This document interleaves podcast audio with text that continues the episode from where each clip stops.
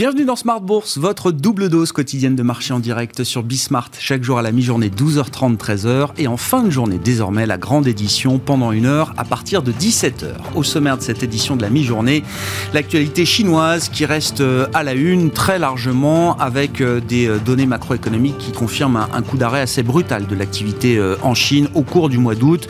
On l'a vu à travers les ventes au détail ou encore la production industrielle publiée ce matin pour le mois d'août en Chine, des chiffres qui montre un, ralentissement assez net qu'on avait déjà euh, dans les cartes à travers les, enquêtes manufacturières ou encore les enquêtes de services qui ont été publiées il y a euh, quelques jours maintenant sur le plan de euh, la gestion du risque financier. On notera que Evergrande, le promoteur immobilier et ses 300 milliards de dollars d'engagement, est au bord du défaut et annonce qu'il ne remboursera pas les intérêts de certains prêts bancaires dus au 20 septembre prochain. Et puis sur le front sanitaire, ne l'oublions pas, qui explique sans doute en partie euh, le brutal coup d'arrêt de l'activité économique en Chine le, mois dernier. Les alertes se, multiplient alors qu'on est désormais à, 15 jours de la fête nationale chinoise, qui est toujours une période importante en termes de déplacement et de consommation pour euh, le pays. Voilà donc pour le sujet chinois qui reste un sujet majeur en cette rentrée 2021. Euh, et dans ce contexte, très intéressant de noter ce changement de leadership qui est en train de s'opérer au sein de la côte européenne, puisque le néerlandais ASML, le spécialiste des machines de lithographie, de gravure pour l'industrie des semi-conducteurs, est en train de ravir à LVMH la place de première capitalisation boursière en Europe. Ça se joue à quelques milliards près pour l'instant, autour de 315, 320 milliards d'euros, mais ça semble être le sens de l'histoire.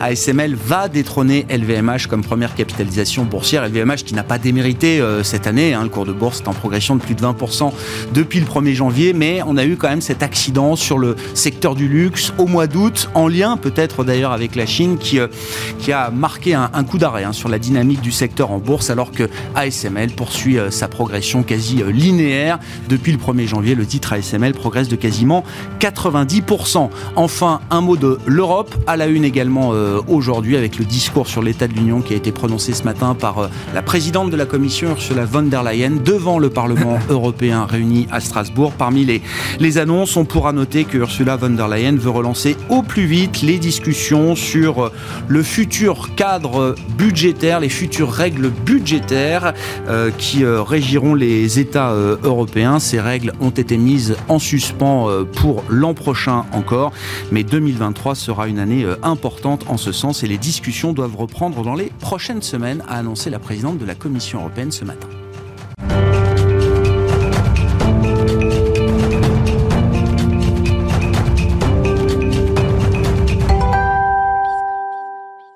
Séance encore un peu lourde hein, sur les marchés euh, européens, avec notamment le poids du secteur du luxe et des baisses de 3% environ pour LVMH et Kering. Les infos clés du jour à mi-séance, c'est avec Alix Nguyen.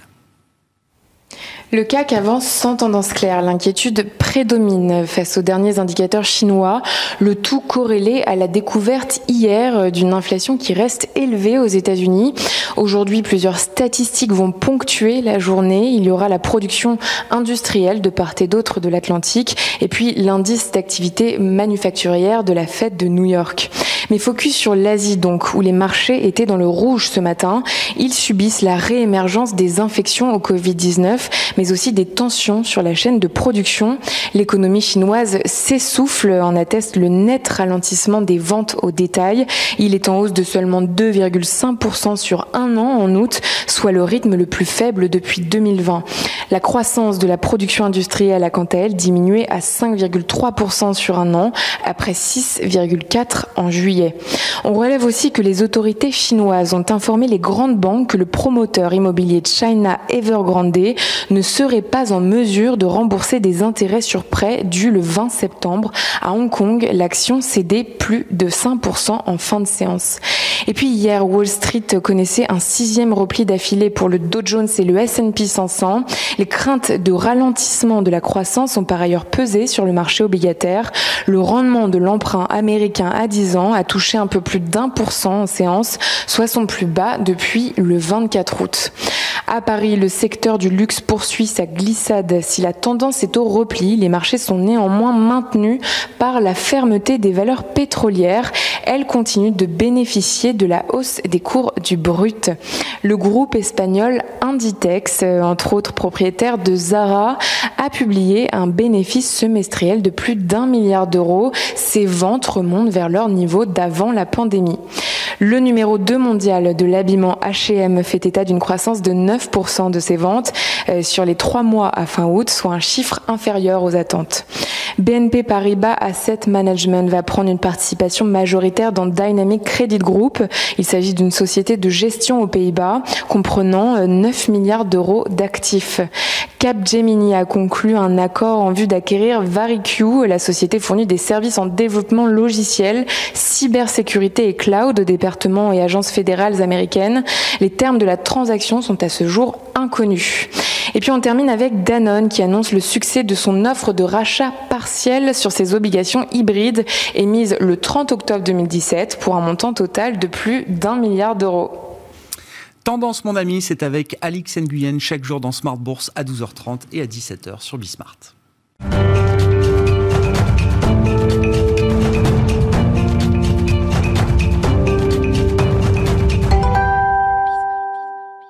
Deux invités avec nous chaque jour à la mi-journée dans Smart Bourse pour évoquer quelques points clés de l'actualité de marché. Marie Delessac est avec nous euh, en plateau, gérante allocataire chez Edmond Rothschild Asset Management. Bonjour et bienvenue euh, Marie. Bonjour Grégoire. Et Arnaud Morel qui nous accompagne également. Bonjour Arnaud. Bonjour Grégoire. Merci d'être là. Vous êtes directeur de la gestion sous mandat de Promépar Asset Management.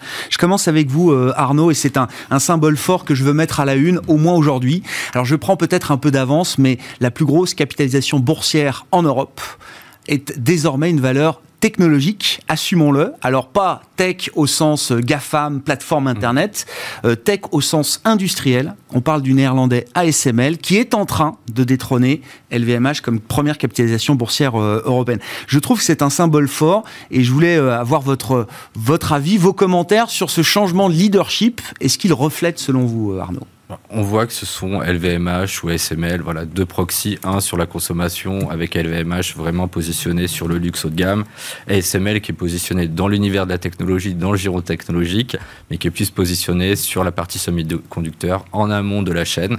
Qu'est-ce qu'ils font? Bah, C'est des producteurs de machines aggravées sur circuit imprimé euh, à travers les galettes de silicium pour euh, tous les industriels euh, des semi-conducteurs. Le principal client, c'est Taiwan Semiconductor. Hein. Donc aujourd'hui, ça représente pratiquement 10-12% euh, en termes de clientèle. On a vu quoi? Taiwan Semiconductor qui a remonté ses capex et sa demande sur la partie semi-conducteur et donc de production de, circuits imprimés. ce matin, SML, bah, c'est 10% de l'Eurostock 50. LVMH en est 9. Donc les commentaires sont très bons. voilà, ils sont positionnés vraiment sur des niches. On reprend un petit peu l'historique, comme vous le disiez. Nestlé euh, en début d'année, c'était la première capille. LVMH passe avec pratiquement 26% de hausse, malgré ce qui se passe et ce qui explique un petit peu. On voit la dépendance du luxe aujourd'hui euh, sur la partie chinoise hein, qui représente pratiquement 35%. Ceci expliquant un petit peu les tergiversations et le petit mouvement, on va dire, avec l'arrivée des SML en top one sur euh, bah, l'indice européen Eurostock 50. C'est légitime? C'est tout à fait légitime. SML est positionné aujourd'hui sur des facteurs porteurs. Qu'est-ce que c'est? Vous avez l'industrie déjà automobile avec l'électrification de l'ensemble des véhicules, donc ça c'est totalement porteur. On voit un petit peu les communications de l'industrie automobile. C'est vraiment, euh, on pensait qu'on allait avoir un shortage sur les semi-conducteurs sur la fin d'année. On voit qu'on a un report total sur le S1 2022, voire le S2 2022. Donc aujourd'hui, cela légitime tout à fait l'arrivée d'ASML, en tout cas en termes de, profitabilité future sur la société. Ils sont également présents sur tout ce qui est énergie alternative, hein, qui est quand même un secteur en croissance encore sur les dix dernières années et d'autant plus l'année dernière, avec aussi euh, l'avènement bah, de tout ce qui est la partie solaire. C'est quand même le signe, non mais en vous écoutant Arnaud, euh, je, me dis c'est quand même le signe que les choses bougent en Europe. C'est-à-dire qu'on a eu l'habitude pendant des années, la bataille c'était euh, Nestlé, euh, Roche, Total, fut un temps était la première capitalisation française. au moins, on voit quand même des nouveaux, des nouveaux dossiers arriver. À SML, je suis pas sûr qu'il y a encore 6 mois, 1 an, 18, 24. Chez les gérants, bien sûr, c'est identifié, flagué, on connaît la société, mais il y a 2-3 ans, je, je pense que c'était pas une société qui était dans les radars comme, comme aujourd'hui. On voit la recomposition du DAX euh, également, je pense à ça en même temps il y a des choses qui bougent quand même. Alors déjà, le point important, c'est de se dire, bah voilà, les États-Unis, ils ont les GAFAM. En zone économique européenne, en Europe, on a aussi notre industrie leader, hein, qui est le luxe, et la partie équipementier composant sur la partie technologique. Ça, on aime bien, et aussi que ça, se démarque. Et on va dire qu'on est une zone, on va dire, porteuse, je pense, pour les mois et les années à venir, à travers bah, déjà ces deux secteurs-là. Si on reste sur ASML LVMH, euh, là, en termes de gestion, Comment vous avez euh, arbitré alors euh, la, montée linéaire euh, d'ASML qui prend peut-être 100% là depuis le début de l'année et puis le, petit coup de semence sur luxe au mois d'août. Alors ASML justement bah, aujourd'hui c'est 10% de l'Eurostock 50. Le mouvement a été fait à peu près pareil dans nos portefeuilles, un point un peu plus important. Ce qu'on a fait, on a écrémé hier justement sur la hausse depuis 3,30 sur la journée. On a écrémé en fin de séance, non pas qu'on remet, on va dire, le positionnement de la valeur et la profitabilité future de la valeur, mais un poids trop important, une dépendance trop importante du portefeuille. On a écrémé d'un tiers la ligne, euh, enfin la ligne, la position d'ASM dans nos portefeuilles. C'est du risk management. Exactement c'est de la gestion de risque. La même chose sur la partie luxe. Après, voilà, on, profite aisément hein, des cinq dernières années et l'accélération assez importante du luxe sur les deux dernières années. Donc, qu'est-ce qu'on a fait? LVMH, on a poursuivi euh, au cours de l'été. Euh, on a allégé en, deux fois euh, l'industrie du luxe, notamment sur la partie LVMH. Hermès, on reste positionné puisque c'est quand même un cas à part dans le giron du luxe. C'est celle qui a le moins baissé au cours du mois d'août. Hein. C'est la plus chère et c'est celle qui a le moins baissé. C'est la darling. Voilà, c'est toujours la même chose. Vous regardez la marge opérationnelle de, Hermès, c'est 48,5. Les autres, voilà, on peut avoir des problématiques un peu plus ah importantes. Toujours avec ce marché chinois, je vous disais, qui est quand même très indépendant. On voit que le marché chinois, et on entend un petit peu euh, auprès des investisseurs, les entreprises aussi qu'on a rencontrées, qui n'ont pas forcément publié, et qui nous est état quand même d'un ralentissement en Chine au mois d'août. Euh, donc mécaniquement, on pourrait se dire que sur le S2, euh, pour des sociétés comme LVH et Kering, peut y avoir des difficultés et de fait des révisions des analystes. Donc ça, c'est aussi quand même un risque. Et je vous dis, après quand même des très bonnes performances sur les cinq dernières ah années. on est quand même un petit peu. Et Bernard Arnault et François-Henri Pinault ont considéré que les trous d'air du mois d'août étaient des occasions de renforcer un petit peu leur, leur position au sein de leur propre, euh, propre groupe. Mais vous dites quand même, à court terme, on peut imaginer que le cas d'investissement du luxe, pour les grosses valeurs que vous avez citées, je mets Hermès de côté, est peut-être un peu fragilisé. Aujourd'hui, vous avez une prime de risque qui est en train de se mettre vraiment sur la zone, on va dire, asiatique, d'autant plus sur la zone chinoise. Euh, il faut le, mettre en exergue dans nos portefeuilles, dans notre gestion. C'est ce qu'on essaie de faire. C'est comme vous le dites, du risque management. Et surtout, ben, il y a aussi des bénéfices qui sont assez importants sur ces lignes-là. On est crème, on est toujours positionné puisque la tendance long terme, elle est là, elle est présente. Et on voit à travers le discours de Xi Jinping, avec, on va dire, une répartition des richesses, la montée en gamme de la classe moyenne chinoise, que les résultats seront probants et euh, bah, des créations de valeur pour ces sociétés-là dans les temps à venir. Le court terme, ouais, peut-être un peu plus difficile. Ouais, les horizons de temps, effectivement, à avoir, euh, à avoir en tête. Sur ASML et les semi-conducteurs, vous dites, bon, on gère la position parce qu'on ne veut pas que le poids de ASML, en l'occurrence, devienne trop important, on ne veut pas être trop surpondéré de ce, ce point de vue-là. Euh, ça veut dire que vous êtes toujours confortable avec le cas d'investissement semi-conducteur ASML. On sait que c'est quand même des industries, alors dans le passé, qui ont été très cyclique. On sait qu'on passe très vite de problèmes de sous-capacité à des problèmes de surcapacité. Est-ce que c'est euh, ce qu'on a en tête peut-être à nouveau pour cette industrie sur des horizons de temps, je sais pas, au-delà de 2022, puisque vous nous dites qu'en 2022, on sera encore en, forte tension de, pénurie. Voilà, dans les investment case, aujourd'hui, on a vraiment une visibilité jusqu'à fin 2022 et une croissance, on va dire, de croisière sur 2023. Après, tout dépendra un petit peu de ce qui se passe au niveau économique et qu'on n'ait pas d'accident de parcours euh, comme on a pu le connaître par le passé. Bon, une fois qu'on a détaillé ces, euh, dossiers, ces secteurs, euh, Arnaud, qu'est-ce que vous retenez de l'été sur les marchés qui a été un été positif, notamment pour les actifs risqués des marchés développés? Est-ce que ça donne envie de reprendre un peu de risque là en cette rentrée? Est-ce qu'il y a encore de la place pour avoir des portefeuilles un peu cycliques peut-être? Ou est-ce que cette histoire de l'accélération de la croissance est déjà euh, derrière nous. ce qu'on essaie de faire, justement, c'est d'avoir une petite poche, on va dire, d'opportunités qu'on a créées à, travers les mouvements que, je vous ai dit. Et l'idée, c'est vraiment de se repositionner sur la thématique reflation, donc les valeurs exposées au cycle. Aujourd'hui, on le voit, elles sont quand même bien comportées, elles ont consolidé. Hein. les marchés sont repartis sur la hausse, que ce soit aux États-Unis, en zone économique européenne. Le CAC, septième mois d'affilée de hausse sur l'année 2021. On sait pourquoi. Hein. Des sociétés qui ont très bien publié, la communauté des analystes financiers qui a révisé à la hausse les croissances bénéficiaires des entreprises. Et là où les révisions étaient les plus importantes, c'est dans le giron de l'industrie cyclique, mhm. sur l'automobile, on regarde sur l'énergie, et ça se voit pas boursièrement. On a vraiment une consolidation de ces secteurs-là. Et on a ce spread, enfin cet écart, pardon, entre les secteurs j'aime pas le dire, mais value et, croissance, hein, qui est revenu à match nul hein, quand on regarde par rapport à l'avènement du, vaccin le 9 novembre. Donc clairement, il y a des opportunités à aller chercher sur les valeurs cycliques. Surtout, euh, même si vous le dites, comme vous le dites, pardon, on a eu un, pic, on va dire, de croissance économique, on sait qu'on va naviguer, ou en tout cas c'est notre scénario, au niveau d'une croissance potentielle au cours des 12-18 prochains mois. Le message des banques centrales aussi était rassurant. Euh, quand on regarde ce qui a été dit par M. Powell euh, au mois d'août, ben, c'est quand même, oui, il va y avoir une réduction du programme de rachat d'actifs, mais celui-ci se fera de manière progressive et espacer dans le temps. Euh, les taux d'intérêt durablement bas. Après, toute la problématique et l'équation qu'il y aura dans, on va dire, dans les mois à venir sur la thématique inflation. Ça, mhm. ça peut être, on va dire, le petit signal. Ouais. Mais vous dites c'est pas parce qu'on a passé les, les pics de croissance qu'on a une normalisation de la croissance. C'est pas pour autant que les thèmes cycliques sont euh, sont euh, sont derrière nous. Non, pas du tout. c'est clair. Enfin après on le voit tous les accidents de parcours sur les sociétés qui sont très bien valorisées, ça peut arriver beaucoup plus facilement. On reprend l'exemple de Kering qui perd 15% en ligne droite ou peut-être un peu plus. 19% en 3 jours au mois, d'août.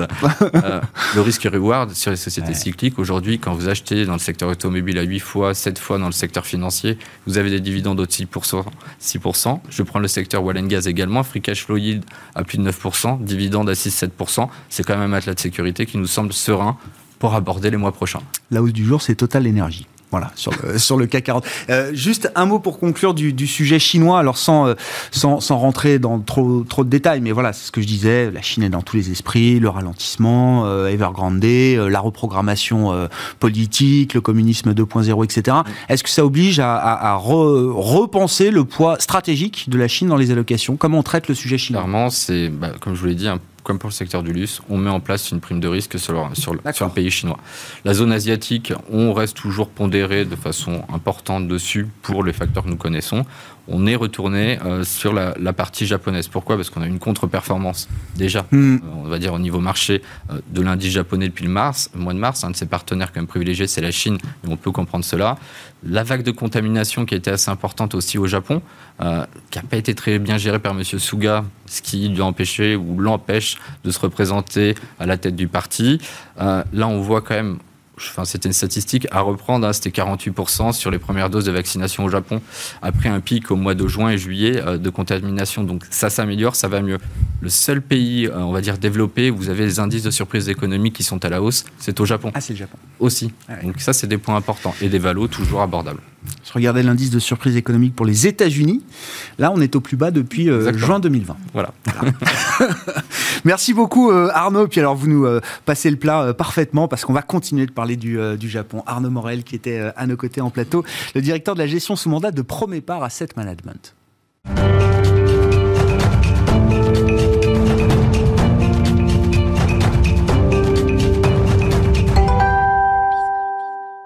Rentrons en effet dans le détail du euh, cas d'investissement Japon avec Marie Delessac à nos côtés en plateau, je le rappelle, gérante allocataire chez Edmond Rothschild Asset Management. Euh, Marie, vous aussi chez Dram, là vous vous intéressez au, Japon. Alors, j'ai regardé la, performance du Nikkei. Euh, le point bas de l'année a été marqué le 20 août dernier. Le 20 août dernier, le Nikkei, donc l'indice de référence japonais, était en baisse de plus de 1% year to date, comme on dit, par rapport au, au 1er janvier. Donc un retard énorme par rapport à des indices américains, européens qui étaient à plus 20. Depuis euh, ce 20 août dernier, l'indice japonais n'arrête pas de monter quasiment puisqu'on est désormais en hausse de plus de 10% depuis le 1er janvier. Qu'est-ce qui explique là en, en, moins d'un mois ce regain d'intérêt brutal des investisseurs pour le Japon oui, alors effectivement, le, mais le Japon, c'est nous un pays qu'on regardait déjà au mois d'août parce que euh, on a des élections qui vont arriver euh, au mois de d'ici fin novembre, des élections législatives, et en général, c'est un environnement favorable pour les actions japonaises. Hein. Depuis, euh, si on regarde depuis 2012, l'élection de Monsieur Abe, alors qui avait entraîné des fortes hausses du marché japonais, mais même après, quand il a été réélu plusieurs fois, à chaque fois autour des élections, euh, les actions japonaises profitaient de, cet environnement. Euh, et là, en l'occurrence, euh, le retrait de M. Suga de ces élections a fait a été un trigger en fait pour les actions qui, qui ont performé largement depuis depuis plus de deux semaines. Pourquoi la période électorale au Japon est historiquement propice au marché action japonais? C'est quoi le, le, En fait, je pense que ça la donne corrélation? un, ça donne un coup de projecteur sur ce pays ah. finalement qu'on regarde peut-être un peu moins parce qu'il est moins présent dans, dans, dans les portefeuilles. Euh, il se trouve que cette année, en plus, le Japon avait largement effectivement sous-performé les autres indices de pays développés, probablement en lien avec, euh, avec la Chine euh, de, depuis le mois de mars. Et, et, là, en fait, le, les élections, en fait, le parti qui va gagner les élections législatives aura son, son, président qui sera Premier ministre. Mm-hmm. Et il se trouve que le 29 septembre, on a l'élection du président du parti, euh, actuellement au pouvoir, le PLD, euh, et qui est quasiment de façon euh, continue au pouvoir depuis 1955, qui a la majorité des sièges. Alors, donc en fait, c'est cette élection du président du parti qui est importante. Qui est importante, puisque finalement, c'est quasiment le futur Premier ministre. Enfin, on ne peut pas s'avancer avant les élections législatives, mais il y a quand même de fortes chances pour que euh, le PLD euh, conserve sa majorité. Euh, et en fait, on avait un environnement politique auparavant avec M. Suga était très bas dans les sondages. Une cote de popularité historiquement basse, moins de 30%, ce qui était rarement arrivé dans l'histoire du Japon. Et donc, effectivement, ça pesait aussi sur les résultats possibles des élections législatives.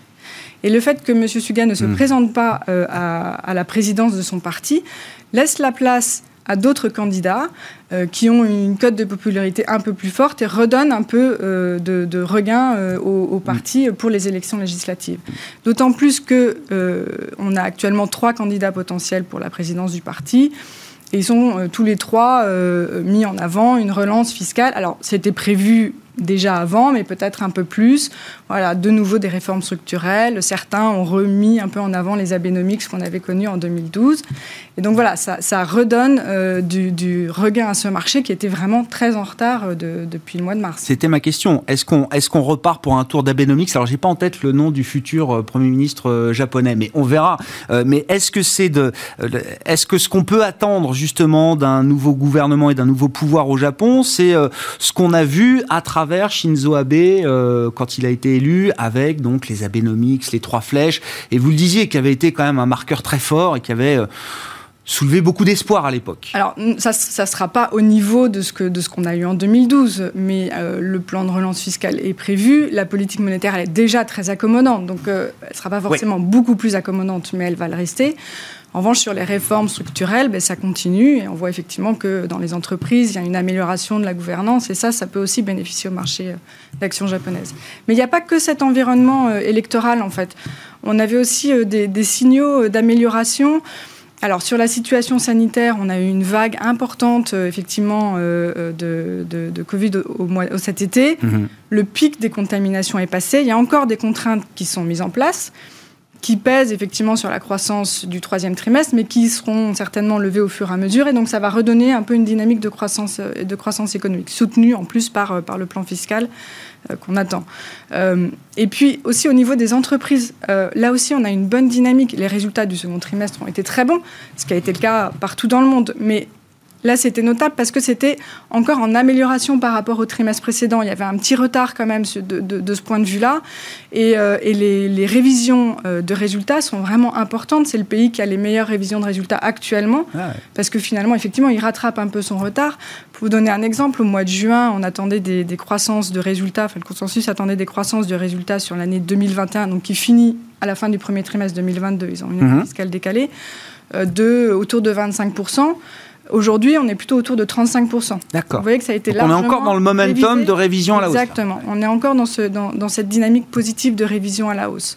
Euh, donc voilà, donc tout, ça fait que, ça, garde de l'intérêt. Ça reste un pays avec des valeurs euh, assez cycliques, euh, tournées vers l'extérieur, donc qui profitent de l'environnement de croissance mondiale, hein, qui reste quand même assez soutenu, même si les pics du rebond ont mm. été passés.